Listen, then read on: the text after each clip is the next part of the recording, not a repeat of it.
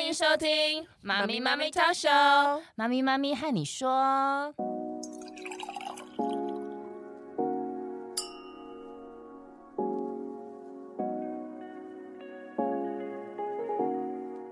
Hello，凯西。嗨，Arlene，哇，我们今天要接续我们的上一集，对我们今天也是有特别来宾，就是呢，一样是中华正向教养家庭教育推广协会理事长张李明的明德老老师，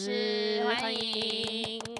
我们这 Hello 系列会请老师陪我们好几集，太棒！哎对老师请说。嗯，嗯 OK，大家好，我是张李明德老师。最近就是我们嗯小孩都一年级，要升二年级，对，要升二嗯年级了，就是已经这 一年肩膀有点安紧，全的度过了没有？我们一年级是不是有很多挑战？对，没对错。然后我回想到去年在选小孩的学校的时候啊，哦，对对对，因为我们的小孩子都是幼稚园同学嘛，所以对我们在选幼稚园的时候，其实已经找了很多间，嗯然后就是筛选过很多不同的条件，才让我对们的小孩去上没错，嗯那个幼稚园嘛，对不对？后来小一的时候要升小学的时候，其实也是同样的一个过程。你考量些什么？离家近。你这样子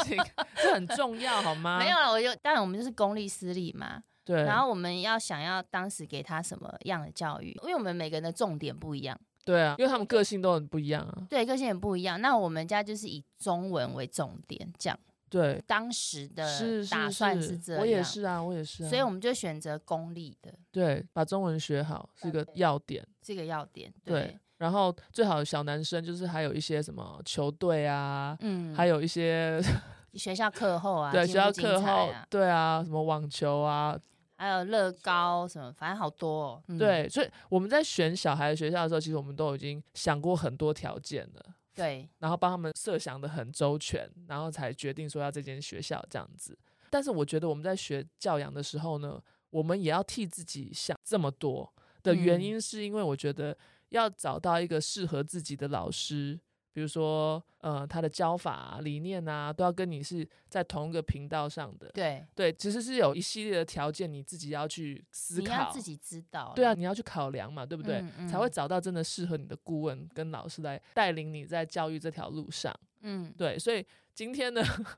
我们让我们的老师来告诉我们说，到底怎么样。去选一个好顾问。对，怎么样去观察到这个老师或是这个顾问呢？嗯，可不可以帮助到你啦？事实上，对最终就是怎么帮助你，对，或适不适合？怎么挑选。对，因为我们就是很 lucky 选到了我们的老 师。对， 然后我们请老师跟我们分析。对，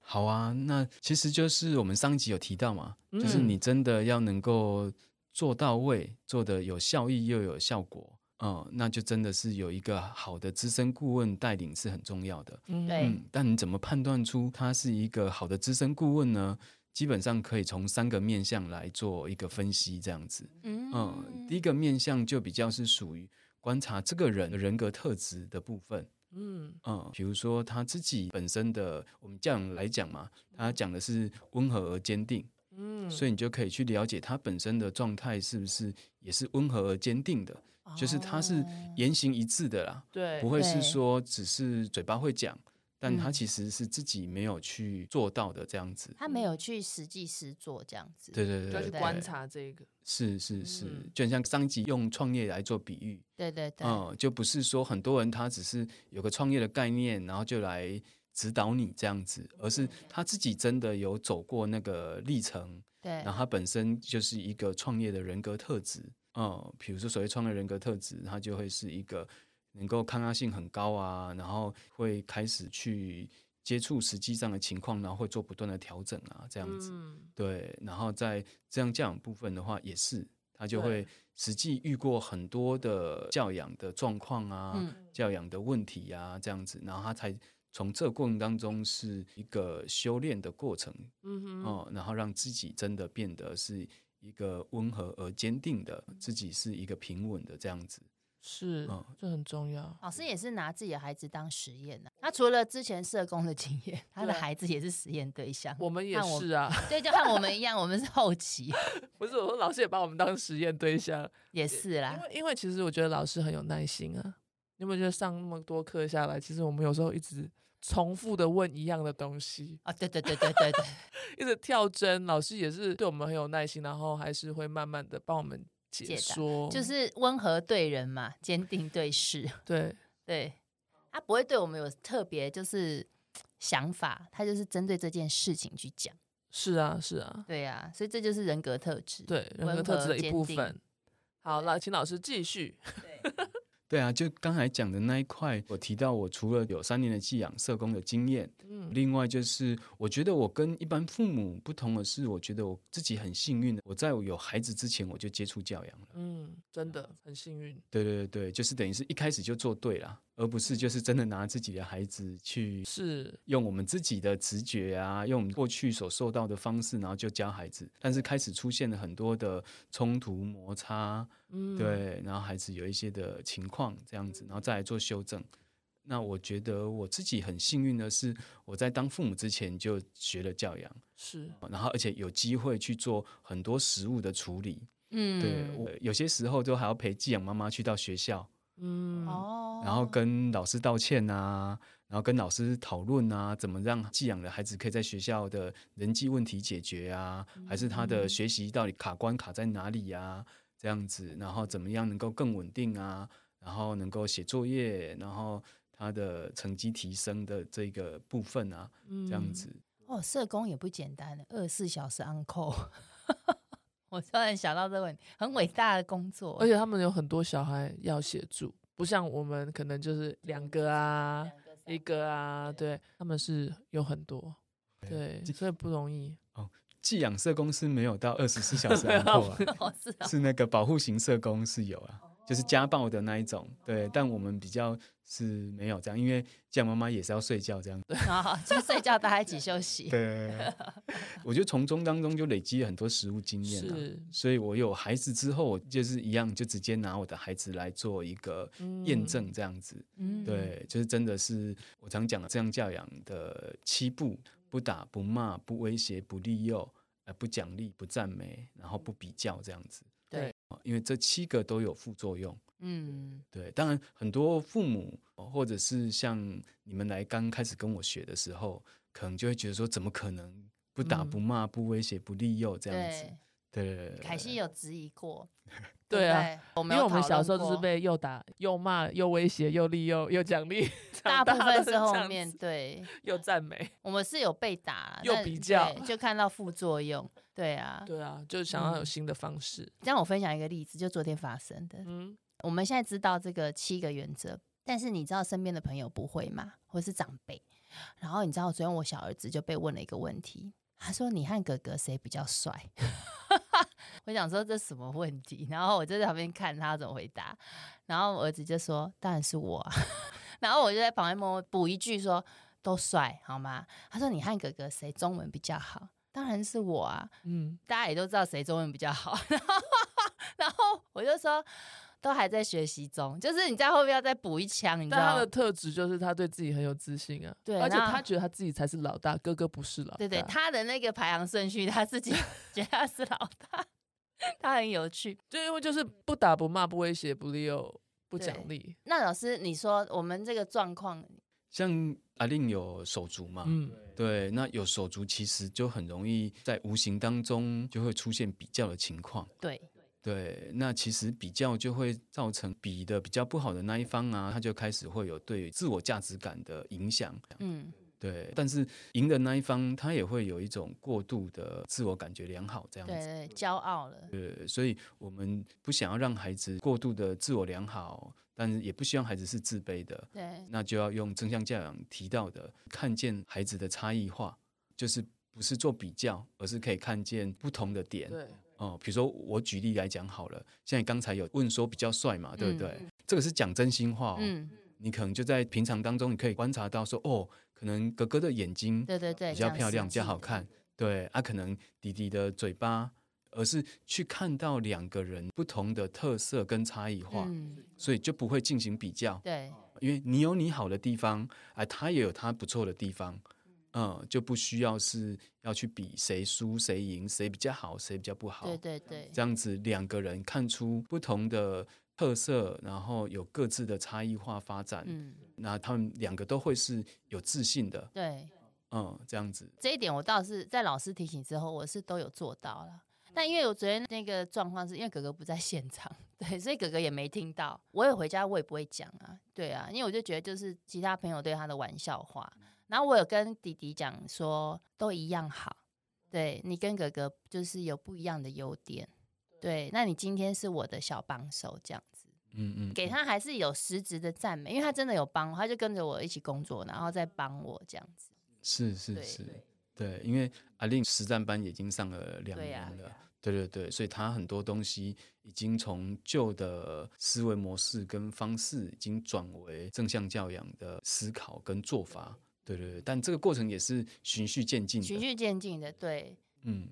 然后就是不断的觉察，哎，很像又是旧的模式，然后再来转换，嗯然后再来练习，然后慢慢的变成把这种正向教养取代你的旧的思考跟旧的做法。已经变成是直觉式的反应了，我就不用想太多，我就知道怎么处理了。对对对对对，我们再回到我们刚才今天要讲的主题，就是怎么分辨这是一是好的顾问。刚才讲了一个是顾问的人格特质嘛，那老师，那第二点是什么？哦，第二点就是顾问的专业职能，嗯，就是他对于这个知识是否真的很了解，就是是一个系统性、完整、透彻的了解这样子，而且不只是了解哦，是他还要知其然，也知其所以然，嗯，就他背后的整个就是脉络都是很清楚的。对比嗯如说我们举例来讲好了，很多时候会有一个，尤其是婴幼儿的时候，就会有常听到有百岁派啊，跟亲密派啊这样子。对，但是其实所谓的百岁派，它背后其实是心理学的一个叫做行为学派，嗯，哦，对，嗯然后亲密派它其实是心理学里面所称为的人本学派。啊，我当初就是选亲密派、欸我也是。如果这样，因为我看完百岁派之后，我就说我不想要这样，我就把它放下。嗯，对，因为百岁派它其实是以行为训练为主，它其实是有一点不符合人性的。嗯，对，对，所以以我们的婴幼儿来讲啊，或者是我们在十二岁以前啊，它其实是不太合适的这样子。对，因为零到六岁啊，它其实很重要的是这个人格的培育、发展、依附关系的建立。嗯，对，但你用百岁派的时候，很多时候那个依附关系会是比较不好建立起来的。啊所以当初我们就选对我们的路了啦。对 啊。你这样子讲话，对不可是对？我们也是直觉性的选欸诶，对，因为我光看到他，其中百岁派有一点说，你要让他在房间里哭，然后超过哭到他没力，哭到他没力，。哦，我这个我就不行了。对，我对我自己先焦 虑起来，他比较是以事为主，比较忽略人。事大于人了。对，但是这个过程有些时候会让孩子对外在是没有安全感是被的，忽对略，然后是没有归属感的。哦，你这样让我脑子里有一些名单出现。 对，因为这一开始当妈妈的时候会看一些育儿书嘛。是。是是，那所以其实我们要走以人为主的。但是刚才老师讲到说专业职能，嗯我要怎么判断，就是这个顾问他的专业职能是有效的？一样有两个指标，就是一个指标是说他可以把东西讲得很清楚， OK，嗯，你会发觉有一些老师啊，他会讲他一些的概念啊、理念啊，但是有些老师会越讲越模糊，哦，哦，对，就是用抽象在解释抽象啊，然后会让你感觉听起来很像很有道理，但是其实你实际上不是知道怎么贴近生活的，也没有什么太多的生活的例子啊、案例啊这样子，然后越听是越模糊的。所以真正懂的人，他是能够讲得越来越清楚，而可以是贴近生活的，用生活来举例，比如像我刚才讲的行为学派，嗯，很多人是拿来训练睡眠啊。嗯，然后拿来训练他的三餐要定时定量之类的啊，这样子像机器人一样，类似。OK，、嗯所以他就要很清楚的去知道说这些的差别在哪里，这样子。对，所以其实百岁派也没有到完全不行哦，嗯，而是你要很清楚的是，百岁派他做的是行为训练，嗯，所以行为训练其实是应用在孩子在比较大了之后的行为习惯的，养成吗？对行为习惯的养成，然后学习方法。那这样大概要五六岁以后吧。是是是，所以不是拿来训练睡眠啊、饮食啊这样子，因为每个孩子的睡眠、饮食情况都不同对。嗯，对，在睡眠、饮食这种生理情况，其实是要比较偏的是以人为本的，对，他才觉得是他的需求有被满足，然后感觉到是安全的，然后感觉到是愉悦跟幸福的。他的内在的这种归属感才会被建立起来，安全感才会被建立起来。所以其实也不是说百岁派的背后的行为学派就不能用，而是你要知道用在哪用里。在对的地方，对对对，但是一个厉害的顾问，他就能够很清楚的知道说每一个东西的优缺点是什么，然后怎么用在适合的地方，因为适合的地方就可以把它发挥好。但是你把它用在不适合的地方，比如说百岁派的行为学派的东西，你把它用在婴幼儿就不适合，对，而是比较大了之后，他的行为的训练，嗯，嗯，就是适合的，他的习惯的养成、行为的训练、学习的方法，对，比如说像学习方法，我之前有跟你们讲过切片法，嗯对，切片法就是行为学派里面的逐步训练法，哦，对，也不是说行为学派就一定不好，是而是你该放在哪里，放在哪一阶段呢？对，去取每一个的优点来用。就像嗯你以前教的幼稚园，他会说零到三是一个嘛，三到六是一个嘛，六到九是一个，就是有一些工对不对作我记是，得对他有些工作是这个年纪的小朋友可以操作，大一点年纪的小朋友操作别的工作，但是你的年纪没有到的时候，你是不适合去操作这些工对，作反而会的更多挫败感。对，所以它是有一个慢慢上去的这样子。是是是，这个就是以该讲的人本学派，嗯，以孩子为核心的去以他的发展阶段来做适合的教育跟教养，对，嗯，这样子，而不会是从我们自己的角度，然后以用大人的角度之后来揠苗助长这样子。嗯对对哇，这也是很值得醒思哎，这样对啊，这个是不是跟儿童的发展和发育的一些也是有相关的？就是很多大人不了解说，在这个年龄的小孩子，他们可以还是不能做什么，然后他们就会用自己大人的观念去放在他们的身上，要求他们一定要做到那个程度，但他们是不对了解，就是儿童的发展它是有一个程序的，是，所以是，他们是有到那个年龄，他不适合马上把这个东西就是植入给他们。对对对，那大人就很心急，就赢到起跑点， 什么都要来这样子。或者是有些时候就会有不合理的期待跟要求啦，对对对然后孩子做不到，我们就会很挫折或生气。是，哦、像我上个月，我们有在那个内力亲子馆做家长的教养咨询，嗯，对，那就有个家长跟我聊完之后，后来他就有一个领悟说，哦，原来是我对孩子就是不太合适的期待跟要求对，对对对哎对，因为他这个年纪根本就做不到，对，但是家长会。还没跟我做咨询完之后，他从大人角度会以为这个很简单啊，这很容易啊，他嗯应该是知道会做的，对。但听完我分析解说完之后，才理解说，哦，那他是真的搞不清楚，对他真的也不晓得怎么做，不是他不愿意，而是他有困难。对，就孩子这个年龄的能力还不太够去达对到，就像我的手足啊，对，嗯就是当我有二宝的时候，我总会期望大宝好像瞬间变十八岁呢， 这就是那个道理，因为他们也才差一岁啊，对啊，他就要自己吃饭，要自己，他老其大实也应很该辛什苦么什么，所以我觉得那也是因为我们就是给他过多的期望这样子，啊对，后来调整之后就好了，对，是是，我们上一集也才有说，就是教养是一门专业，而且是非常专业的，需要有很各方面的知识，也不是点式的知识，而是你是真的有一个系统性的了解。是，对，比如说，我可以再分享一个我觉得就是家长很重要需要了解的概念。哦、就像你们刚才有提到嘛，父母们都会很急着想要塞东西给孩子，对，对，想要培养他们什么才能啊，培养他们什么才艺啊，这样子。但是其实真正你要养出一个我们讲的 AI 时代的未来人才好了，它其实是有一个就是发展的重要的次序的。对对对嗯对，对，比如说零到六岁很重要的就是一个人格的培育，嗯，嗯，就是培养孩子有一个自我价值感，有一个好的依附关系，有一个好的归属感。哦、所以等于是零到六岁，其实很重要的是安全感、归属感，呃，跟他觉得他是可以做主的，呃，然后自己是有价值的，嗯，对，都不急于要他学会什么东西啊，这样子。然后在六到十二岁，其实很重要的一块是生活习惯的养成。对，哦，你怎么样就是能够做家事，会做家事，然后你的比如说，诶，像我们家起床你要自己折棉被这样子，然后东西收拾，然后开始训练折衣服嘛、晾衣服、洗碗啊，这些生活的养成是很重要的。嗯嗯呃，然后能够购物啊这样子，然后在十二岁之后才是比较强调的是学业的发展，很多能力的发展。嗯这反样而子哦学业是在十二岁之后、欸，嗯，因为他相对来讲也比较诶成熟，哎，样子对对对对，因为很多时候你会发觉，我们看到很多可能他长大了之后也有不错的工作对，但是你会发觉他的是，诶情绪不好，人格不成熟，对，诶就很像妈宝啊，然后情绪也不稳定，然后生活也无能，嗯对，比较是有一个工作啊，然后有收入这样，但其实他其他东西都没有，对啊对对很对多啊，对，没有自理能力，没有办法生活。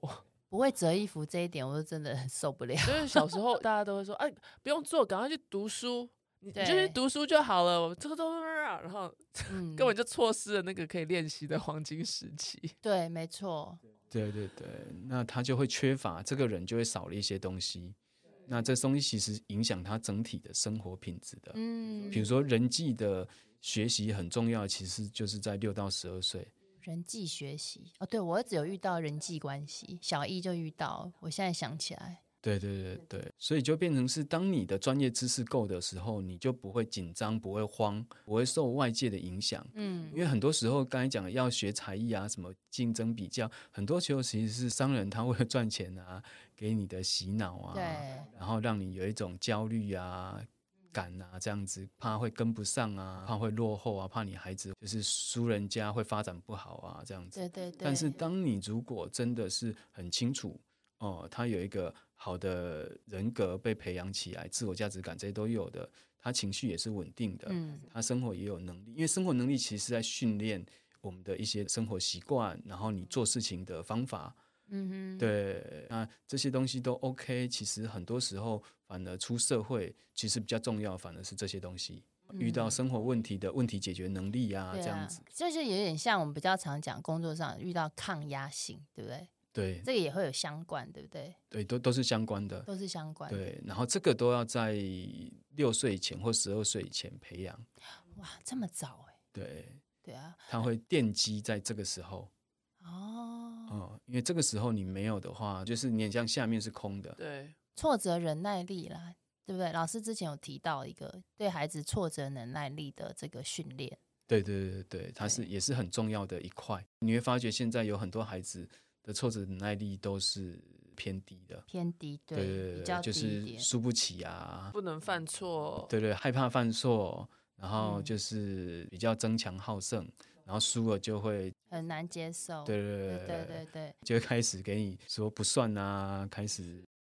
那这个都是挫折忍耐低的一个现象，这样子，但现在是蛮普遍的，是，对对，对超级普遍。或是觉得自己做不到啊，自己做不好啊，我觉得老师刚才讲的这些例子，有讲到相关专业职能的部分，贴近生活。嗯，对，因为我们就是也是很多这种生活上问题，然后都是倾向于这个专业技能，比如说刚才讲到人际关系，然后我记得我儿子好像，其实他小一一整年，他没有交到朋友。 他还是旧朋友，然后那时候我记得我上课有问，然后老师就用很贴近生活的方式说，哎，其实他可以玩某一个玩具玩的很厉害，人家自然而然就会靠近他了。然后我就用这个方向去鼓励他，老师也让我很贴近生活，发现说，其实因为我们会请长假，因为我们要回英国嘛，对，所以自然而然就是减少他和同学接触的机会。大家正要熟的时候，他不在。当时一度我都觉得他同学都以为他转学了， 对，然后就是过了诶，怎么三个礼拜又回到教室这样？对，所以我觉得老师那时候也是给我一个啊，我就想懂了，说哦，对，难怪是这样，然后就对反而用另外一个方向去鼓励他交朋友这样子。那、他有做哦，他有做、哦，只是可能没有那么快，但是至少他有去尝试，我觉得非常好。嗯嗯嗯，对是，而且比较焦虑的其实是你自己，你自己觉嗯对得说他没有交到朋友，一开始的时候我真的有交，我说怎么会没有对交到啊朋友？对，对，随便跟他讲两句话就 OK 了吧？对，但是那时候就是没有想到他的想法这样子，对然后后来呢，我们又听到另外一个朋友也是有一样的问题。其实当时我们的心情很平和，我们就会说那也没关系呀、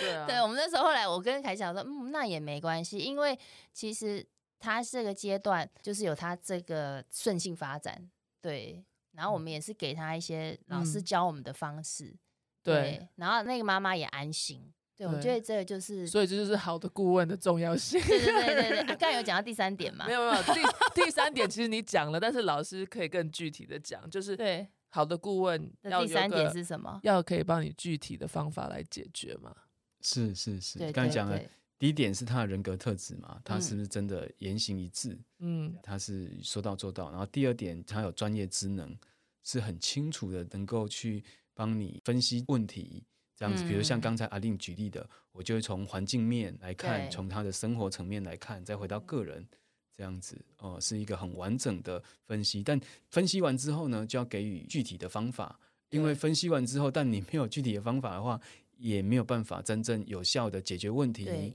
然后让我们的生活变更好。所以第三个就是要有具体的方法，嗯这，样子。去练习啊，对对对对，知道但是不晓得怎么做的时候，他的问题还是一直卡在那里。对没对错对对，对，那就像是刚才阿令有举例那个人际关系的部分，人际的经营啊，其实很重要的是，并不是去迎合跟讨好，对对对嗯对对，而是你自己。我那时候讲的就是花若盛开，蝴蝶自来。嗯，嗯，我教大家的方式，我都有用在我家孩子身上，嗯，然后效果都是很不错的。这样子，就是你不是去迎合讨好的，因为那个就会委屈啊、牺牲啊，然后你就会患得患失，你对，患得患失，你就追着别人跑。对，但是如果你花若盛开，蝴蝶自来的话，像我的孩子，他会魔术方块，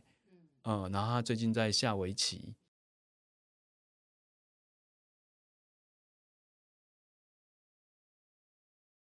同学就会想请他教魔术方块这样子。对对对对对对，所以其实就是真的不用太焦虑，而让我们乱了套，而是你很清楚次序是什么，然后具体的做法是什么，对就是让孩子去发展他一个兴趣喜好，然后再来就是跟同学互动，然后自然而然就会吸引他的朋友来。对，没错，嗯，我觉得老师这很多观念都是把我们从很歪的地方 导正，对对吧？因为我们会一直看那个，把那个问题放很大，对，但老师看到的是整个大局。对啊，所以，其实一个好的教养顾问呢，就是可以帮你看到问题的核心，对不对？没错，然后也可以帮你想办法来解决。因为我们自己看不到核心，所以我们就有加入实战班。对，老师帮我们分享一下我们这个实战班的内容，你也是有经过这个缜密的设计的，对不对？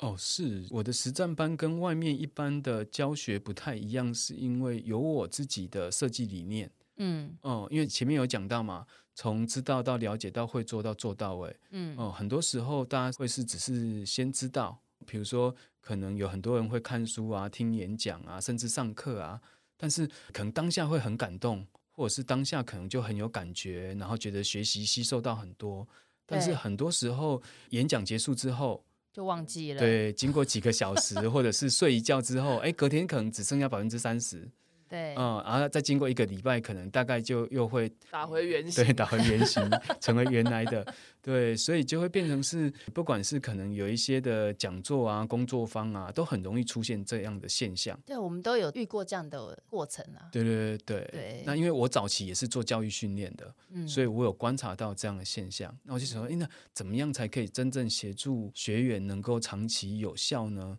这样子，后来我又从教育训练再回去读心理系，嗯，啊、然后又在读社工这样子，所以就知道说，哦，原来有一套方式，因为我们改变不是只是听了之后你就会做了，而且你的习惯就瞬间改变，其实不是，嗯呃，它比较像是转换换一颗大脑的过程，转对换大脑对对对，因为你要把新的思维转换成你的旧的思维，去取代那个过程。嗯，对对对，不是你听一次就会的了，或是哦不是说你听完之后自然就会做的。所以对我的实战班的设计理念才会是每周上课。对嗯，因为每周上课是一个最好的频率，因为刚才讲了，啊其实隔几天之后你就已经忘了差不多的了，对对对，或是你对真的有去做了，但做了又卡关了之后，又没人可以问，你就不会再去做了。对对，所以对每周上课的一个设计，是因为哎，诶你这一周就听了之后，你就可以开始去用，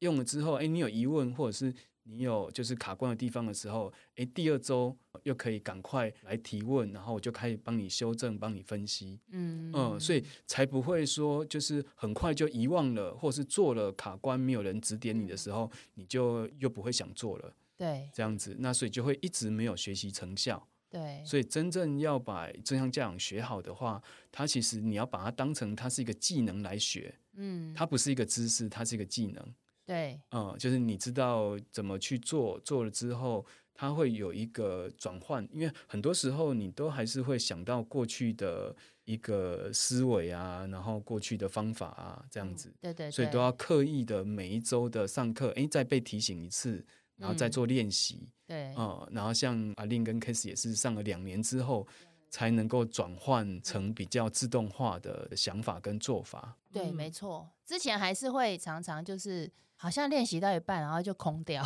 对，说现在是怎样， 自己会告诉自己说，哎，然后呢？ 老师就会鼓励我们说不要急啊，对呀、对呀、但这应是一该个过程。半年稳定之后，就开始好像就变内化，老师就是这样转换一个大脑，就知道那个道理，然后开始鼓励我们读书。对对对，我觉得教养这个东西跟很多人想的不一样，它不是说你这个东西解决完这一次就是 forever。不就可他能。对，你的小孩可能这个问题解决完了，可是他同一个问题，他会衍生出来其他的一些小小的改变，然后你就要要去改变你自己的，要调整一下，然后来应对这样子。所以是对一些很很细微的一些互动，所以就是需要老师或是一个好的顾问来一直陪我们成长，因为我对们的对孩子在成长，所以我们也是父母要成长啊。对，其实我们也成长很多，因为我们有一个好的顾问，对，而且老师都调我们那些就是很细小的那种细节，对不对？是我们自己都没发现的。为什么对这些细节这么重要？呃，因为就是我们常听一句话嘛，就是魔鬼藏在细节里面。怎么这么快就一句话带过？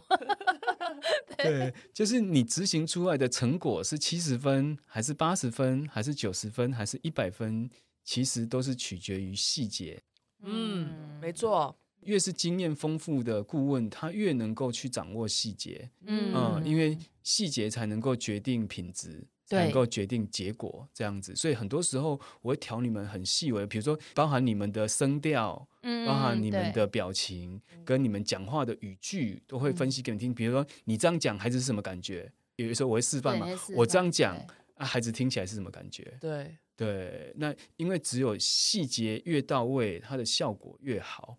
我我可以分享一下老师之前调整过，我觉得最微妙的东西是你心里的想法。他说你没有真的这样想，你去说这个话，孩子就不会感受到。连这种东好西， 我起鸡你皮疙瘩。你知道，连这种东西都是要去很，你知道老师那个时候调的时候，我都觉得说，天啊，这个很深，就就是你不能糊弄啦，你不能心口糊一弄致啊，对你中真的文是要这样讲，你真的是真的心里要先调整好，不然你对讲出来的话，不管怎么样，都是一种没有声波达到他嗯的耳朵里，是他没有办法进到心里。对对对，这个其实是很常见的现象啊。诶，比如说有很多的父母想要教育孩子自信乐观，然后积极主嗯动，对，但是他其实他的内在潜意识是不相信孩子的，就是对不相信孩子是可以自律负责、可以积极主动的。嗯所以虽然他嘴巴这样想，但是他的行为都会是还要再叮咛一下，再什么一下这样。但是孩子其实都很敏感的哦，嗯，他其实都能够真的感受到你的内心是不是真的相信他，嗯嗯，因为当你的内心没有真的相信他的时候，他是感受得到的，然后他也就不会真的相信他自己。真的，对，但是这个是很细微的啊，这个就是要刚才讲的一样，就是一个资深顾问，他有很多的案例，包含资深顾问对自己内心的觉察也要很足够，嗯嗯，这个称为人际敏感度，哦就他对对自人己际很敏敏感，感他也度可以去敏感到对方。是嗯，然后只有我们这么敏感的时候，你才能够知道说到底有哪些 bug 在那里。嗯，对，因为其实很多时候就是那个 bug，你没有去觉察跟调整的时候，它那个效果就会不好，嗯，就会可能是就是一直六七十分，六七十分。对，没错。所以呢，其实呢，我觉得我们有一个很好的顾问呢。我们刚才分享那些有例子啊，然后有三个要点，它其实就是让我们达到三个目标。是，对，第一个就是其实我们可以人事分离，我们不受孩子的情绪影响，然后父母的情绪越稳定，孩子就越稳定。嗯，就是刚才回到那一句，父母改变越大，孩子就会改改变越越大，。然后再来就是，我们可以看透孩子行为背后的动机。对他们的对需求 啊。其实我们的动机也被老师看透。对，但是的，因为我们就不会被他带着团团转。对，所以我常说要上我的课其实是很不容易的。嗯，嗯，因为上我的课就是真的要向内探索，然后因为真的就是核心还是父母啊。比如说像刚才讲，我们有提到那个相信孩子的部分嘛，是其实很多时候父母的内在不是真的相信孩子。对，那为什么这个父母内心不是真的很相信孩子呢？是因为这个父母本身他也不相信他自己。嗯，刚才老师讲到的人际敏感度， 我要很深刻的分享。我因为这样两年来，我这一点提升非常多。其实我以前人际敏感度很低，我不太 care 人家的想法， 对